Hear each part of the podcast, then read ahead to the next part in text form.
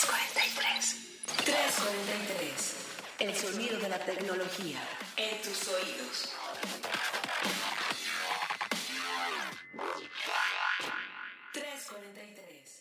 Bienvenidos queridos por escuchas una vez más a 343, el sonido de la tecnología hasta tus oídos. Sí, ya sé que nos van a regañar porque habíamos tenido un par de semanitas de ausencia, pero bueno, tiene sentido, tiene sentido porque la verdad es que pronto aquí ya están escuchando, pronto van a estar escuchando a mi querida compañera de siempre, Gaby. ¿Cómo estás, Gaby? Hola, Carlos. Gabriela Chávez, editora de tecnología de expansión.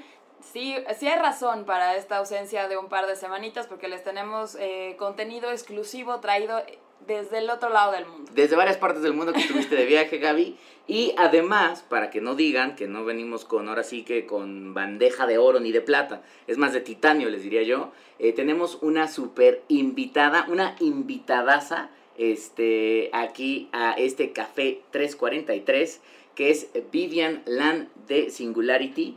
Eh, México, Singularity University México. Vivian, ¿cómo estás? Muy bien, gracias, muy contenta de estar aquí. Perfecto, la verdad es que ya les estaremos contando, pero este programa presta mucho a que imaginemos, queridos podescuchas, hacia el futuro, pensemos algunas de las temáticas y además problemáticas más fuertes que tenemos enfrente como sociedad, como humanidad, y qué papel va a estar jugando un poquito la tecnología. Tendremos sorpresas también, entonces no se vayan a despegar porque les digo que va a estar bueno el programa. Eh, como siempre, avisos parroquiales, Gaby, si nos quieren escribir, ¿cómo lo pueden estar haciendo? Exactamente, podescuchas, para que podamos seguir la conversación, ver todos sus comentarios y sugerencias. No olviden seguirlos en las redes sociales de Expansión. Estamos en Twitter como Expansión MX, en Facebook, en Instagram. Y si nos quieren eh, tuitear con el hashtag 343podcast y en nuestras redes sociales, ahí me pueden encontrar en Twitter como arroba y en Instagram como arroba gabsaviles. Y yo estoy en Twitter como arroba charlie y ya, ya no voy a explicar mi handle porque me regañan cada programa, entonces ya seguramente si ya son podescuchas saben cómo encontrarme. Este, y en Instagram estoy como Chacha Charlie, ahí también no explico, pero seguramente ya me encontrarán. Y Vivian, ¿dónde te pueden empezar a seguir en redes sociales en caso de que quieran empezar, ahora sí que stalkearte o a darte comentarios? Bueno, pueden seguirnos en Facebook en Singularity U México Summit y también a mi personal en Twitter estoy como Vivian Lanagami y en Instagram de la misma forma, Vivian Lanagami. Perfectísimo. Pues ahí tienen para que nos van dejando comentarios. Recuerden siempre con el hashtag 343podcast para que los podamos encontrar.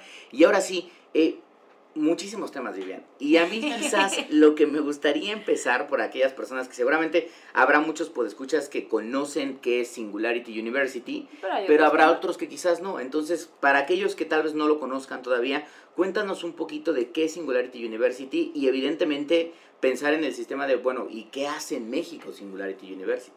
Claro, Singularity es una universidad que está en Silicon Valley adentro del campo de investigación y prueba de la NASA y que tiene el objetivo de entender cómo podemos usar tecnología para resolver los grandes retos de la humanidad. Si nosotros pensamos en tecnología, definitivamente es algo que está de moda, por todos lados se habla, pero la tecnología no es el objetivo. El chiste no es tener tecnología solamente por la diversión de la tecnología per se. La tecnología es la mayor herramienta con la que contamos para poder escalar un proyecto y si podemos escalar podemos tener un mayor impacto. Si queremos cambiar el mundo tenemos que pensar en grande y la única forma de hacerlo es con las herramientas correctas que nos permitan alcanzar esas metas. Entonces, en Singularity la misión es cómo le puedes cambiar la vida en los próximos 10 años a mil millones de personas. Así de casual o sea, fácil, así como de muy modesto el objetivo, decir, bueno, vamos a cambiar mil millones de personas. ¿Sabes qué? Es, es pensemos más allá de nuestra comunidad, incluso más allá de nuestras fronteras. Eh, el mundo comparte muchas problemáticas. Pobreza, seguridad, cambio climático, educación, hambre, agua potable, salud, etc. ¿Por qué no pensamos en soluciones que realmente puedan ayudar al mundo entero y puedan traer una situación de justicia, de dignidad, de abundancia para la humanidad entera. Claro, claro, Y Vivian, en particular, eh, este gran objetivo de ayudar a mil millones de personas y además, ¿cómo se enfoca en México? ¿Cómo, ¿Cómo nace este capítulo aquí? Bueno, no importa quién seas, si tienes la intención de construir un mejor futuro, tienes un campo de acción para hacerlo. Entonces, si eres un alto empresario o un alto ejecutivo y no sabes cuáles son las tecnologías emergentes, no estás haciendo tu trabajo. Totalmente. Necesitas entender lo que está pasando Claro. para desde tu empresa poder hacer algo por el mundo. Si eres un emprendedor y no conoces estas tecnologías, estás desperdiciando la mayor oportunidad que vas a tener en tu carrera. Totalmente. Y entonces es el momento de estar en la vanguardia. Si eres un estudiante, tienes que ver hacia dónde ve el mundo para poder empezar a tomar decisiones. Y si eres un gobernante o un legislador, bueno, ni se diga, tienes en tus manos eh, el futuro de la humanidad literalmente Claro. y tienes que saber con qué herramientas cuentas y as- cuáles son esas tendencias globales para poder hacerlo. Entonces, eh, pues yo como mexicana tengo definitivamente un interés personal en este país y creo que no podemos rezagarnos y tenemos que estar en la vanguardia. Y la única forma de hacerlo es entendiendo hacia dónde va el mundo. Totalmente de acuerdo. Y, y justamente para que se den más o menos una idea, queridos podescuchas, y que piensen eh, cuando, cuando Vivian habla un poco de, bueno, a ver, eh, Singularity University está dentro de Silicon Valley, la gran realidad es que las mentes que, que fundaron Singularity University, uno piensa, por ejemplo, en Peter Diamandis, que tiene su libro, por favor léanlo, si no lo han leído, que- empiecen por algún libro, muchachos, tiene un libro que se llama Abundance, The Future is Better Than You, o sea, como abundancia, eh, creo que en español está, Sí. el futuro es, es El mejor. futuro es mejor de lo que pensamos. Exactamente, que es, está, obviamente está traducido a un montón de idiomas, está en español, está en inglés, pero la verdad es que justamente Diamandis en ese libro habla un poco de cómo hoy en efecto Vivian decía, tenemos una escasez de un montón de cosas, hay, hay escasez de alimento, hay escasez de agua, tenemos problemas de pobreza, tenemos problemas de conectividad, de energía, de un montón de cosas. Y, y Diamandis un poco, en- en- lo estoy simplificando demasiado para que no me vayan a crucificar quien sí lo haya, leído, pero Diamandis un poco su premisa es la tecnología eventualmente va a empezar a generar tales cambios que va a haber una abundancia exagerada de muchas de estas cosas que hoy parecen ser muy, muy escasas, ¿no? Hay un ejemplo en el libro en particular que creo que puede ejemplificar bien todo de lo que estamos hablando. Peter dice que en algún momento Napoleón invita a cenar a su casa al sultán de Siam. Ajá. Dice, todos los soldados de Napoleón comían con cubiertos de plata. Ajá. Napoleón, por ser el emperador, comía con cubiertos de oro. Pero al invitado de honor le daba el privilegio de comer con cubiertos de aluminio. Que es así como de... El aluminio es el, sí, el aluminio es el 8.3% total de la Tierra, es el material más abundante que tenemos, pero nunca viene solo, viene mezclado con muchos otros elementos y separarlo era casi imposible. Claro. Y entonces era lo más caro y valioso que había en el mundo.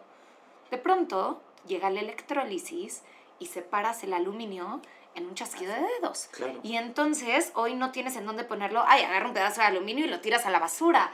Es lo más común y ordinario que tenemos. Y lo que Peter dice es, ¿qué pasa si pensamos en las problemáticas del mundo e incluso en las problemáticas locales bajo la misma premisa? Nos hablamos de escasez de energía. Ajá. El sol le da a la Tierra más de 5.000 veces la energía que consumimos. Entonces, ¿cuál, es, ¿cuál va a ser esa electrólisis, entre comillas, que nos permita capturar, almacenar y distribuir la energía solar de forma eficiente y entonces generar abundancia de energía? Agua.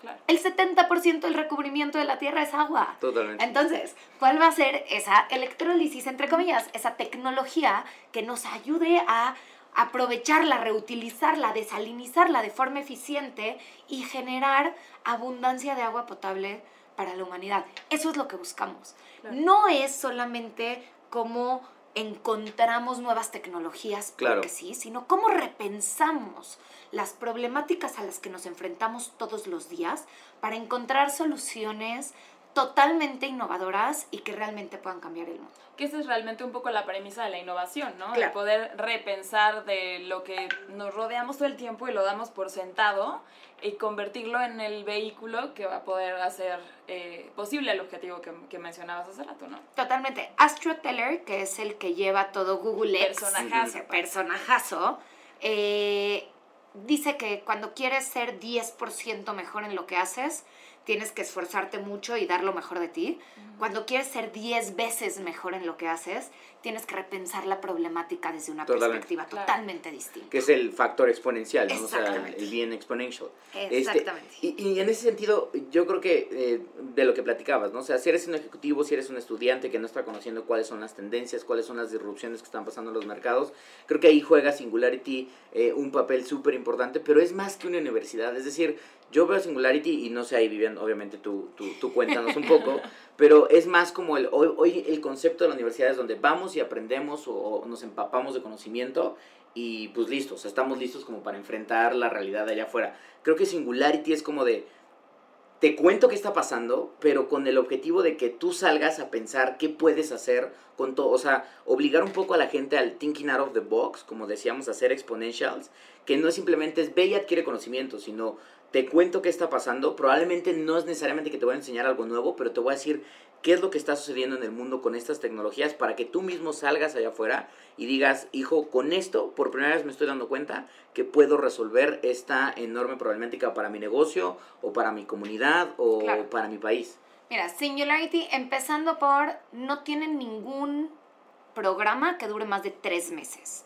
Justamente por eso. Claro. Si estamos hablando de tecnología exponencial y te meto un salón de clases durante dos años, cuando salgas el primer año y medio ya es obsoleto. Sí, Ya no te sirve de nada.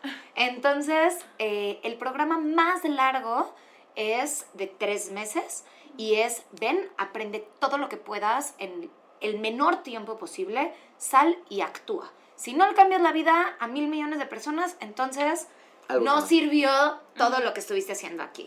Eh, ahora, sí creo que Singularity es el mayor eh, eye-opener, esta situación en la que te das cuenta que el mundo en el que estamos viviendo es totalmente distinto Totalmente. y cada vez lo va a hacer más rápido. Hay una frase de David Rose, y me gusta citar gente, una disculpa al- si no es lo correcto, pero eh, dice, cualquier empresa que fue diseñada para triunfar en el siglo XX está destinada a fracasar en el siglo XXI. Y es... es- Sí, claro. Y es Ah, totalmente cierto. eh, amen, amen. Y justo es porque en el siglo XX pensábamos en eficiencia y en el siglo XXI necesitamos agilidad. Agilidad porque el cambio cada vez es más rápido. Es algo que estamos viviendo en cualquier sector, en cualquier industria y alrededor del mundo. Ujú. Entonces tenemos que estar todo el tiempo aprendiendo. Mucho de lo que, como está estructurada la educación hoy en día, es estudias los primeros 20 años de tu vida para trabajar los siguientes 80.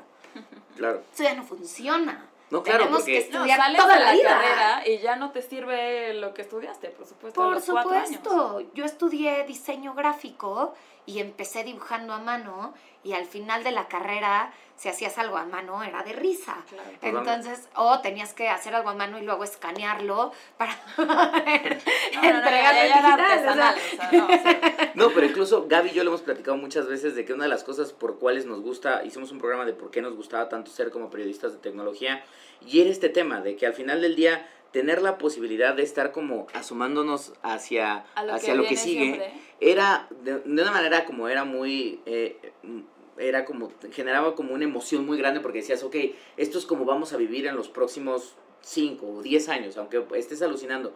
Pero también te dabas cuenta que ese mismo cambio sí o sí iba a generar una disrupción en tu trabajo. Claro. Y creo que es luego lo que le pasa a muchas empresas, a muchos ejecutivos, a muchos, a, a los mismos escuchas que nos están escuchando independientemente dentro de qué nivel, si son emprendedores o si están dentro de algún nivel jerárquico de una organización, es que a veces ver la disrupción tarda, tardas tiempo en detectarla hasta que ya está encima de ti. Y, y casos tenemos como, y siempre están en todos los, yo me imagino que en todos los MBAs del planeta, es de el caso Blockbuster, el caso El caso Kodak, es el este, ejemplo más citado en como, la vida. pero al final, el caso Nokia, por ejemplo, el caso BlackBerry, o sea, los platicamos Sí, un sí, montón, ¿no? Pero creo que eso es lo que está pasando con, con la tecnología que bien Vivian lo decía, es avanza tan rápido, o sea, la aceleración de la tecnología es tan acelerada que cuando ya realmente dio el cambio y todo es diferente, ya estás como de, oye, o sea, sí, ya, tienes la bola ya me muevo todo el tiempo en Uber, pero ¿cuándo pasó? Porque es mucho más fácil ver hacia atrás que hacia adelante. Exactamente. O sea, cuando las cosas ya sucedieron, es, era obvio, pero Claro. cuando las cosas todavía no suceden y dicen cualquier este, como cambio dramático, un segundo antes de que funcione, era una locura y hasta una estupidez, ¿no? Claro. O sea, Totalmente. ¿cómo demonios se te ocurría que eso era posible? Y de pronto se vuelve lo más natural. Ahora, hay una cosa que creo que también es muy importante platicar y es la tecnología no es ni buena ni mala, no tiene connotación moral, es una vil herramienta. Si nosotros no estamos en la conversación de cómo se utiliza la tecnología, alguien más está tomando las decisiones por nosotros. Claro. Entonces, creo que el estar metidos en, en- en innovación, en tecnología, sin duda tiene esta emoción y este como rush de decir, ay, así es como se va a ver el día de mañana el mundo, Claro. pero también una, re- una responsabilidad Muy importante. de decir, oye, ¿y qué vamos a hacer con esto? Claro. Porque tiene implicaciones que tenemos que, o sea, si no lo hacemos consciente y lo hacemos por inercia, después podemos estarnos arrepintiendo. Totalmente. Exacto, y que la tecnología también creo que no puede, o desde mi punto de vista, creo que no puede resolver todo. Creo que conscientemente puede resolver varios de los problemas que ya comentábamos y demás, pero desde tu punto de vista, ¿qué no puede resolver la tecnología? Es que en realidad creo que la tecnología no resuelve nada. Ok. Nosotros resolvemos problemáticas y tenemos que saber qué herramientas utilizar según la problemática a la que nos estamos enfrentando. O sea, es como, a ver, la tecnología no es nada más hablar de inteligencia artificial, biotecnología, blockchain, que está súper sexy y emocionada, digo, y emocionante. En su momento, la imprenta fue la mayor tecnología.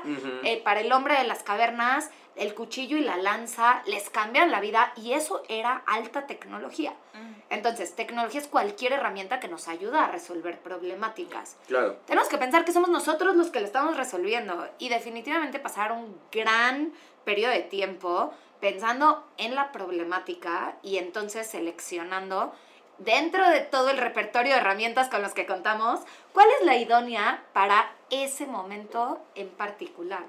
Si solamente nos enamoramos de la tecnología per se, entonces estamos ahí tratando de meterla en cualquier lugar y creo que ahí es donde fallamos y donde empiezan los problemas. Pensemos qué es lo que queremos lograr y entonces sí, tengo que conocer todas estas tecnologías porque cada una de ellas me va a aportar una parte distinta para que la solución sea muchísimo mejor. Totalmente de acuerdo. Ahora, ¿cómo ves, Vivian? Porque creo que, en efecto, creo que está... Yo lo que veo y lo platico mucho con Gaby cuando guiamos ya sea en el programa o luego cuando nos vamos a comer. fuera de... Nos, Las exactamente, pláticas nos- eternas. nos ponemos full on mode geek, así como de ya estamos dos horas y de repente yo me estoy seguro que si alguien se acercara diría, estos cuates viven como en un programa de Big Bang Theory, o sea, este, pero algo que sí estoy viendo y que es algo cada vez más común es, y, y además no lo podemos negar, y lo hemos escuchado en, en N cantidad de conferencias y cada vez lo, lo mencionan más, tanto expertos como no expertos, que es la famosa cuarta revolución. O sea, el siguiente cambio que está impulsada, la cuarta revolución industrial, que es el siguiente cambio impulsado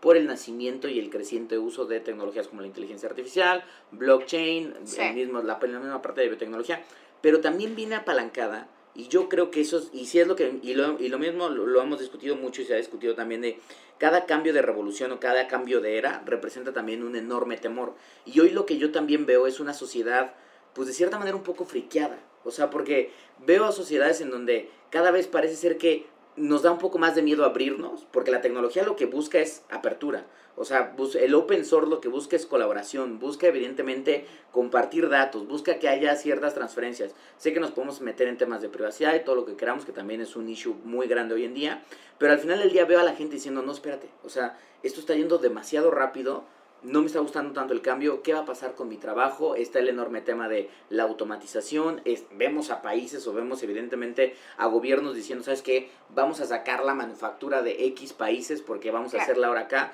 cuando la gran realidad es que eso no va a solucionar nada porque al final del día las empresas van a decir, sí, traslado mi planta para allá, pero seguramente la voy a automatizar y eso no significa que si antes tenía 100 empleados, pues probablemente voy a tener 10, mucho más eficientes o 15 tal vez. Pues Nike ya dijo que va a sacar no sé qué cantidad del sureste asiático, pero no porque va a abrir nuevas plantas, sino porque ya los están haciendo impresos 3D. Totalmente. Que ya no es un... que además ya está pasando. Placas, ¿Cómo- claro. ¿Cómo ves esto? O sea, porque también creo que el miedo a la tecnología, que es algo que siempre ha pasado, pasó con Sí. la máquina de vapor, pasó con un poco la imprenta, pasó un poco con, con la industrialización, también genera cierto, si bien la tecnología es imparable, también el miedo del ser humano puede hacer que el cambio sea un poco más lento, sobre todo para algunos países que, como México, yo veo, que lo necesitan urgentemente, porque el tema que yo veo con México es esta fase en donde o lo hacemos ya ahorita y lo hacemos ahora sí completito, o se nos va a ir el tren, o nos vamos a alcanzar a subir a la segunda. Sí, se nos han ido muchos para dejar que se vaya. Exactamente. Eh, creo que el miedo a lo desconocido es 100% natural. El ser humano le gusta encontrar la estabilidad porque eso nos da tranquilidad personal y eso se ha visto históricamente. En la revolución industrial veíamos a la gente aventándole los zapatos a las máquinas Claro. y diciéndoles es que me estás robando mi trabajo. Y sí, sí es cierto, pero a también gracias a eso se han generado millones de trabajos o incluso muchos más de los que se quitaron en su momento. El miedo, bueno, la problemática, no el miedo, la problemática no creo que sea un tema de desempleo, sino una migración de necesidades dentro de la fuerza laboral, que ahí es un reto gigantesco para la educación, Totalmente. que más les vale empezar a ponerse las pilas eh, y cambiar por completo el concepto de lo que quiere decir una persona educada. Ahora, el mismo, hay uno de los directivos de Singularity decía esto y sin, sin ofender a nadie por temas de edad a cualquiera que nos esté escuchando. Estos son números, este, como roughly, no quiere decir que si te pasas y es así, pero decía, cualquier tecnología que se inventa entre que tienes 0 y 15 o 20 años es totalmente natural. Lo ves como parte de la vida y ni siquiera te lo cuestionas. Y no conozco a ningún niño de 10 años que esté preocupado porque la tecnología le va a quitar su trabajo. Ninguno. Sí, Este, totalmente. si, si una tecnología se inventa entre que tienes 20 y 40, 45, es súper emocionante y entonces quieres ver cómo la aprovechas e incluso cómo haces una vida profesional alrededor de esto. Y es esta emoción de decir, es que vemos las tecnologías y entonces nos emociona muchísimo. Y cualquier tecnología que se inventa después de que tienes 45, 50 es sumamente peligrosa, tenemos que tener cuidado Claro. y mejor aléjate de ella, ¿no? Claro. Y es esa sensación de decir, es que yo ya no me voy a poder adaptar y me está moviendo todo el mundo y todo lo que creía que era conocido o real. Eso ha sucedido desde el inicio de la humanidad.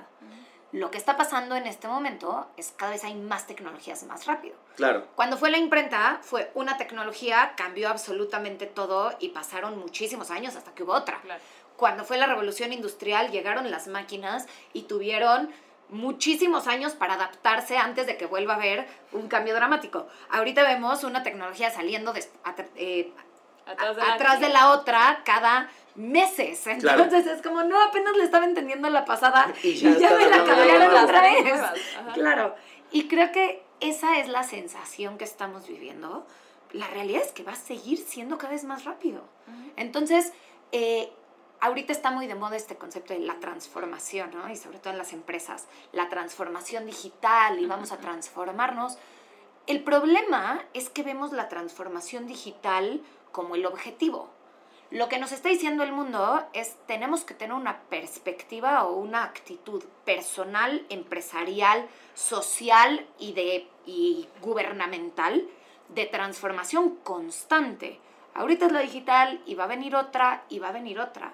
Y entonces es cómo, creo que ahorita la pregunta que tenemos que hacernos es cómo nos reestructuramos como personas para estar abiertos a que van a seguir habiendo cambios Claro. y a cómo aprovecharlos cada vez más rápido sin sentir ese miedo como parálisis, sino sentir ese miedo como emoción. Totalmente de acuerdo. O sea, decir, no lo niego, no cierro la puerta, sino digo, ok, terreno desconocido, pero pues mínimo me asomo a ver qué onda y a ver qué puedo hacer estando dentro de ese mercado. ¿Y cómo ves tú a México? O sea, con- platicando con, con, con, ejecutivos, con estudiantes, ya tocaremos el tema como directora de Singularity Summit, este, pero ¿cómo has visto este acercamiento en esta recepción de apertura?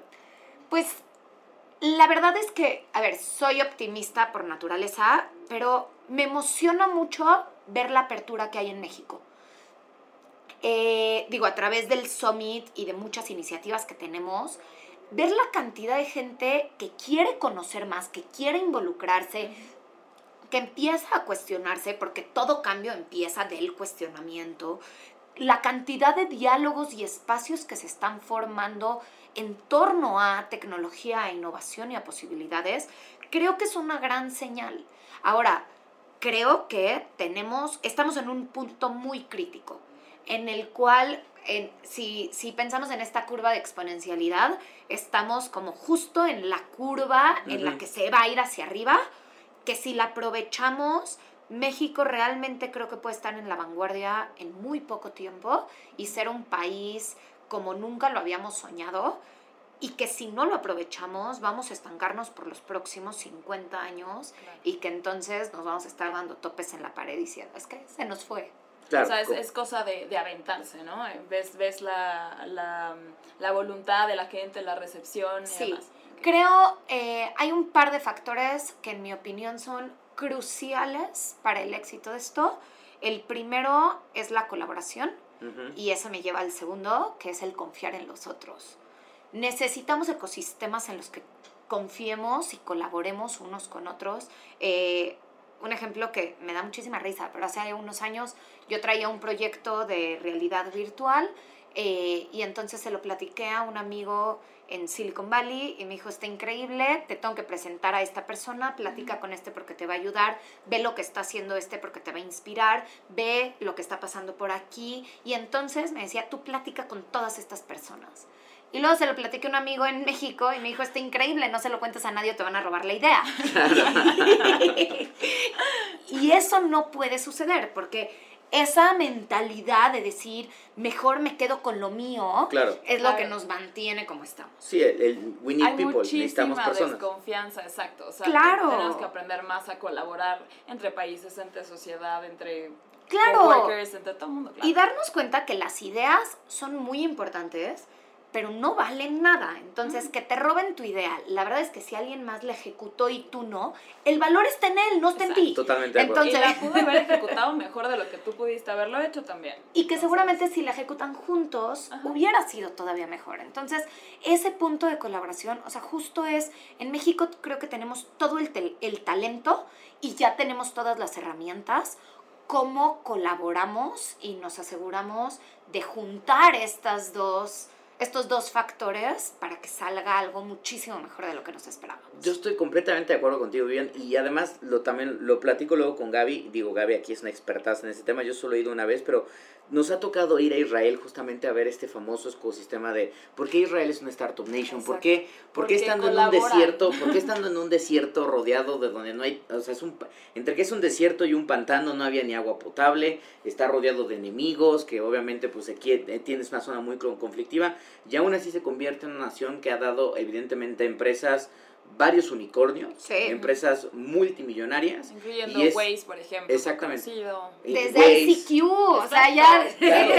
Mobile trayectoria. Mobile que fue la empresa que Intel adquirió, que ha sido la adquisición más grande en la historia de Intel, bueno, pues también fue de Israel. Y al final del día una de las cosas que platicábamos mucho es que creo que los israelitas, por formación, y es algo que quizás los mexicanos no tienen, y obviamente aquí, aquí es una invitación a todos los que escuchas, es los israelitas, y así como pasa también en Silicon Valley, no tienen miedo al fracaso. O sea, aquí en México cuando tú quiero poner un negocio, ya sea un changarrito de taquitos o de lo que sea, si ese negocio llega a fallar, es como de, no, pues yo ya no soy valioso para la sociedad, ya fracasé, ya no la hice bien. Cuando en, en Silicon Valley y en Israel vemos una cultura en donde pues sí, fracasé, pero tengo otras seis ideas aquí en el refrigerador que estoy dispuesto a sacar adelante. Y creo que eso también, ese ímputo, ese ímpetu, también requiere, o este cambio también requiere como un nuevo set of mind, que a mí a veces me preocupa un poco porque digo, hijo, los, los mexicanos somos muy, muy talentosos, pero luego tenemos también arraigados ciertas cosas del pasado que nos cuesta trabajo romper. Y algo que es más interesante todavía, o sea, porque sí, Israel es muy innovador y lo que quieras, pero en realidad es Tel Aviv. Tel Aviv es el hub de innovación, de la misma forma que es Silicon Valley y no todo Estados Unidos. Eh, y hay muchas características que comparten estas dos ciudades y que se vuelven muy interesantes, empezando por la sociedad. Son puntos de, un, eh, de una apertura o sociedades súper abiertas, rodeadas en gran medida de lugares muy conservadores. O sea, Tel Aviv es la única ciudad liberal en todo Medio Oriente. Sí, se siente, ¿no? se siente como San Francisco, la verdad. Exactamente. Totalmente. exact- y de hecho, pues es la capital gay de Medio Oriente de la misma forma que San Francisco lo es en Silicon Valley. Y de hecho, hay, y no les puedo dar la fuente en este momento porque no me acuerdo, pero eh, justo el otro día un maestro en, en Singularity decía que sí hay una correlación de la innovación de una ciudad con el tamaño de su comunidad gay. Mm. eso está Obviamente, no tiene nada que ver tu capacidad de innovación con tus preferencias sexuales. Eso son dos cuestiones. Lo que sí es ambas personalidades necesitan pertenecer a una sociedad en donde acepten una forma de pensar distinta, en donde te permitan cuestionar el status quo, en donde puedas ser tú mismo a pesar de no ser el común denominador, en donde y entonces la- las características de ciudad que busca una comunidad eh, homosexual y las características de ciudad que busca una comunidad innovadora son muy similares Claro. y terminan siendo la misma.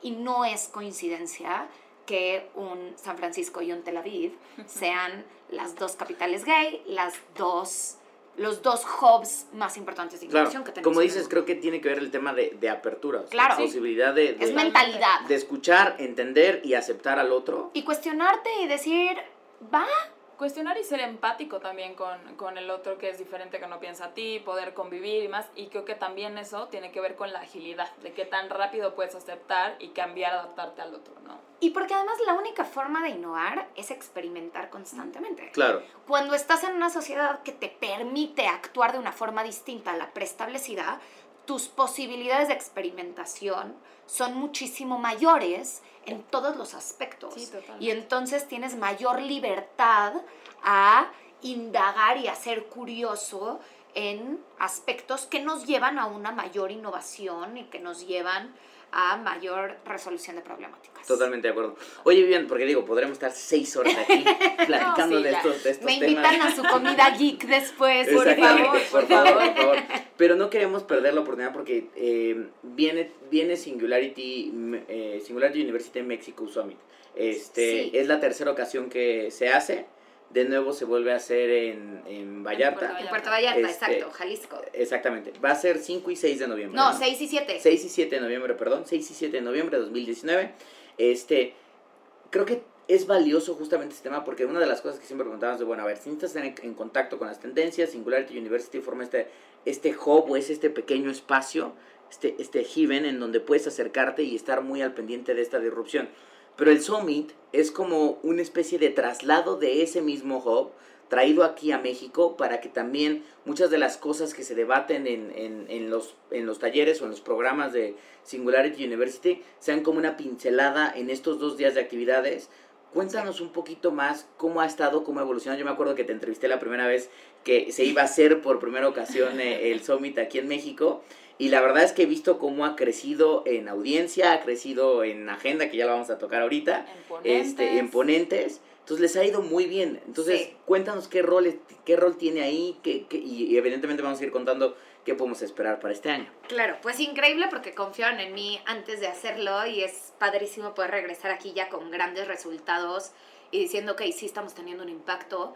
Eh, el objetivo del Summit en Singularity es justamente decir, ok, si queremos cambiar a las personas, a la sociedad, a las empresas y al país, necesitamos tener un impacto importante en México. Entonces, durante dos días traemos a los principales maestros de Singularity, a ponentes de todo el mundo y tenemos una conversación para entender cuáles son las tecnologías como herramientas de transformación. Claro. Y mucho de lo que pasa es la mayor innovación está en la convergencia de las distintas tecnologías. Claro. Entonces, parte de lo que creemos es mucho más valioso que ir a un congreso de robótica, es cuando puedes en un mismo espacio entender robótica, inteligencia artificial, biotecnología, blockchain y todas las demás, y entonces encuentras esos puntos de conexión en donde están las grandes áreas de oportunidad y los, las nuevas posibilidades de negocio.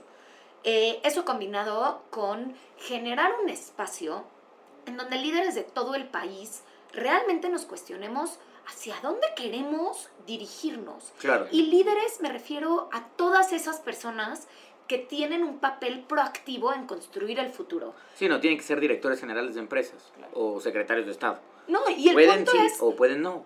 Necesitamos a las dos, necesitamos a los que sí, necesitamos a los que no. ¿Por qué? Porque para tener una conversación real y honesta, necesitamos esa diversidad de gente que trabaja desde distintas trincheras con un propósito común de construcción de futuro. Eh, como mencionábamos, se nos han ido muchos trenes. Ahorita hay otro que está pasando. Tenemos la posibilidad de subirnos, pero necesitamos, a, necesitamos el contenido apropiado, necesitamos la inspiración y los espacios correctos para generar estas iniciativas, estas decisiones y, ¿por qué no también buenos negocios Claro. que nos permitan mover al país hacia adelante? Sí, claro, que- la, la fantasía de que por qué siempre de repente decimos, ¿por qué México no tiene un Facebook? ¿Por qué México no tiene un Google? ¿Por qué México no tiene, si quieres, un Uber? ¿Dónde están nuestros unicornios? Creo que estos espacios justamente son el, pues, ¿por qué no nos sentamos primero a debatir por qué no? Y encontramos la manera de por qué sí, Claro. Exacto. ¿no? Y No. ya de ahí te subes al tren. Claro, ¿y qué tenemos? ¿Con qué contamos? El, porque el chiste no es ni emprender ni innovar con los ojos vendados y a ciegas. El chiste es saber todo el repertorio de herramientas que tienes a tu disposición para decir, ok, ahora sí, ¿qué estoy listo para hacer? Y eso es lo que hacemos en el Summit. Perfecto. Y Vivian, cuéntanos un poquito, así dando un sneak peek a lo que viene en el, en el Summit. ¿Con quién contamos para esta edición? ¿Qué es lo que más te emociona? ¿Quién te emociona escuchar? Cuéntanos. Eh, tenemos una agenda súper completa, algo que me emociona mucho de este año, que no habíamos hecho en años anteriores y creo que es súper importante, es, además de todos los ponentes y las pláticas que tenemos, traemos una serie de talleres con, sobre todo, metodologías y herramientas. Entonces, ok, ya escuché todo lo que está pasando en el mundo, las tendencias globales, las tecnologías, pero ahora cómo lo aplico el día de mañana que regreso a mi trabajo. Tenemos toda una serie de talleres eh, interactivos para que la gente pueda salir con más estrategias, con más capacidades. Eh, dentro del contenido per se, sobre todo la agenda está dividida en dos cuestiones. Uno es tecnologías. Traemos inteligencia artificial, que es crucial. Traemos eh, ingeniería genética, Ah. que Es ya es un poquito más futurista, pero no tanto. Hoy en día ya hay muchos niños que nacen in vitro y todos estos niños, los padres pueden escoger el sexo del bebé, incluso color de ojos y color de pelo. Y que tiene que ver con lo que decíamos de, quizás son tecnologías de, sí, pero eso va a llegar en unos 50 años. Y es de, no. Hombre, No, o ya O se sea, para como vamos ya en, en tres años ya está. Los autos autónomos era un tema que discutíamos de, sí, pero esto va a ser 2030, 2050. Y aunque hoy no todos son autónomos, cada vez vemos cómo ya Sí. más los fabricantes están trabajando en de 2021, 2022 ya tenemos nuestro primer auto autónomo nivel 3, nivel 4. Exacto, y aparte en innovación, o sea, ya va a ser 2020, 10 años no es nada. Como Claro. de hecho, eh, viene justamente eh, John Rogers, que es el fundador y CEO de Local Motors, que es esta empresa de manufactura de coches que, digo, es impresionante y él lo va a decir en el Summit mucho mejor que yo, pero el tiempo que les tarda de que empiezan a diseñar un coche a que lo tienes en tu casa son 12 meses. Eh, el coche es totalmente autónomo, cuesta 100 veces menos la producción de coches de lo que cuesta cualquier coche tradicional. Claro. El 80% es impreso en 3D Wow. y tienen microproducciones alrededor del mundo y entonces dismu- disminuyen los costos y es hiper personalizado, todo el diseño es crowdsourcing, entonces, o sea, es una cosa No, eso es una que locura. cambia la manufactura por completo, entonces, pero lo vamos a escuchar de viva voz del CEO y fundador de esta super empresa. wow. Entonces, temas de movilidad, les digo bien, y de manufactura, viene John. Tenemos también temas de retail. El retail está cambiando por completo. Entonces, viene Doug Stephens, eh, que es un canadiense, a hablarnos de este tema. Traemos también, por ejemplo, futuro de la comida. Ajá. La comida per se está cambiando por completo y entonces este es uno de los grandes temas Está bueno. combinado Sí. con eh, cuál es el futuro de logística y cadenas de suministro, que sobre todo con inteligencia artificial y blockchain es totalmente distinto. No importa qué empresa sea, el 80% tienen un tema de logística o de cadenas de suministro involucrado y tener innovación no es solamente sacar el nuevo producto maravilloso, es poder innovar en todas las áreas de tu empresa. Entonces, el poder encontrar innovación en estos procesos creemos que va a ser súper, súper valioso para las empresas mexicanas, ¿no?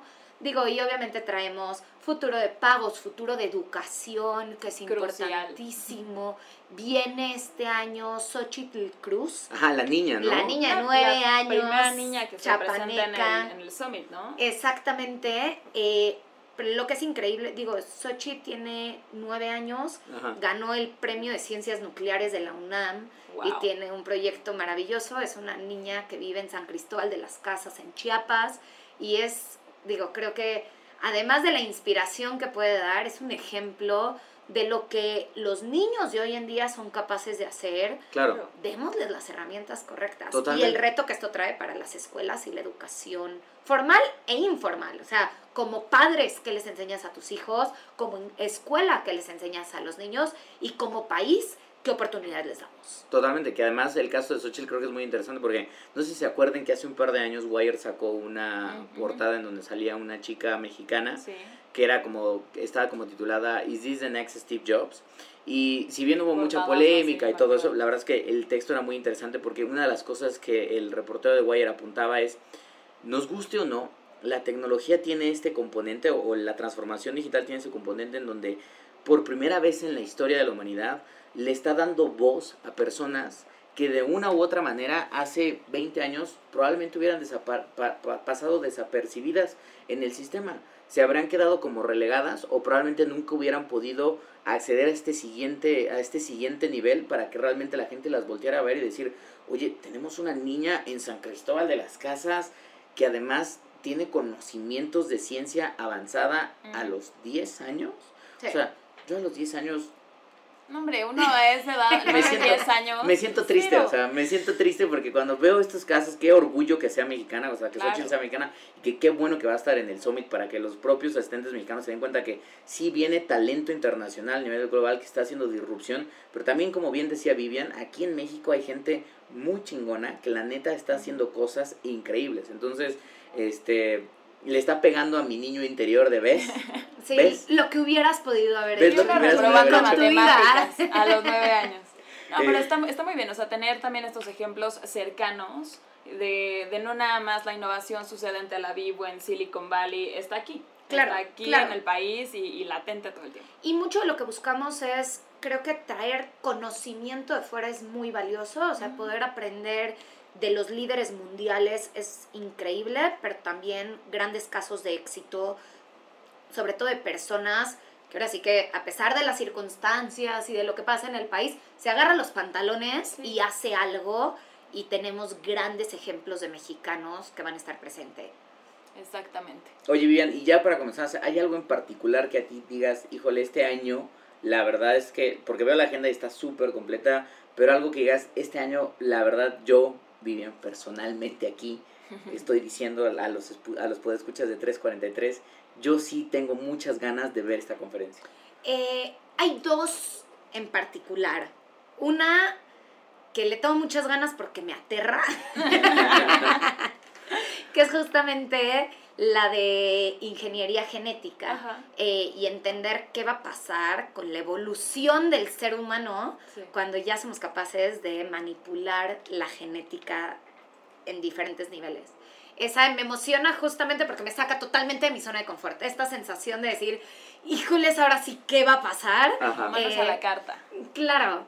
eh, entonces esa me emociona muchísimo. Y hay un tema que traemos este año que creo que es crucial y es el tema del liderazgo. Mm. Vivimos en una época en la que la tecnología nos trae todo tipo de oportunidades, pero creo que estamos viviendo una crisis de inspiración hacia cómo la utilizamos. Claro. Y entonces hablar de cómo generar liderazgo, de cómo eh, generar equipos de trabajo que funcionen realmente es un tema importantísimo en cualquier evento de tecnología y que este año lo traemos como una pieza crucial y es la plática de Jason Gardner que vamos a tener durante el evento. Pues suena, Él va a estar cerrando el primer día.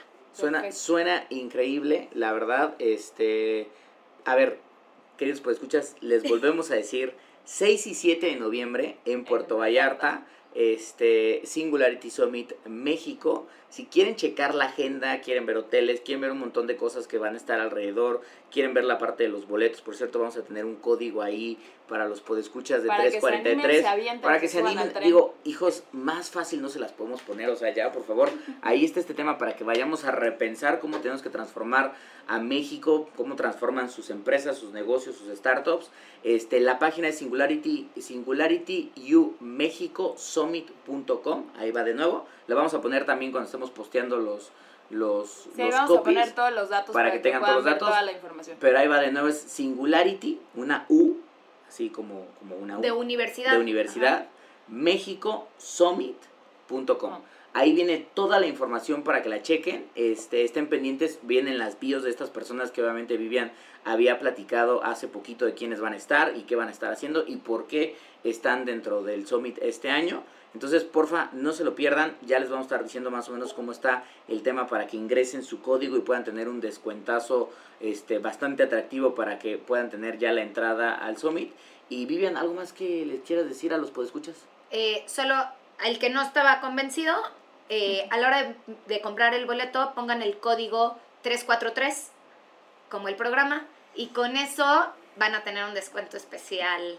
Perfecto, pues escuchas, pues ya saben todos los detalles de Singularity Summit eh, México, 6 y 7. 6 y 7 de noviembre en Puerto Vallarta. Y un placer tenerte aquí, Vivian. Un Vivian, gustazo estar aquí. Que no sea, que el Summit no solo sea el pretexto para que nos visites cada año, ya sabemos que van a traer una agenda, pero te invitamos constantemente para que obviamente te vuelvas parte de este, de este dueto de guiquear a gusto sobre temas tecnológicos. Feliz. Muchísimas gracias por habernos acompañado y recuerden que los podescuchas nos encuentran en todas las redes sociales de Expansión, arroba Expansión MX, en Twitter, estamos en Expansión en Facebook. No se les olvide dejarnos con el hashtag 343podcast para que sepamos si les gustó el programa, qué les gustó, de qué otros temas quieren que estemos platicando y como siempre nos escuchamos pues la próxima semanita con La más temas tecnológicos. semana. Exactamente, pues escuchas, nos escuchamos pronto. Muy bien, nos vemos. Bye. Bye. Bye. 343. El sonido de la tecnología en tus oídos. With Lucky Land slots, you can get lucky just about anywhere. Dearly beloved, we are gathered here today to. Has anyone seen the bride and groom? Sorry, sorry, we're here. We were getting lucky in the limo and we lost track of time. No, Lucky Land Casino, with cash prizes that add up quicker than a guest registry. In that case, I pronounce you lucky. Play for free at LuckyLandSlots.com. Daily bonuses are waiting. No purchase necessary. Void where prohibited by law. 18 plus. Terms and conditions apply. See website for details.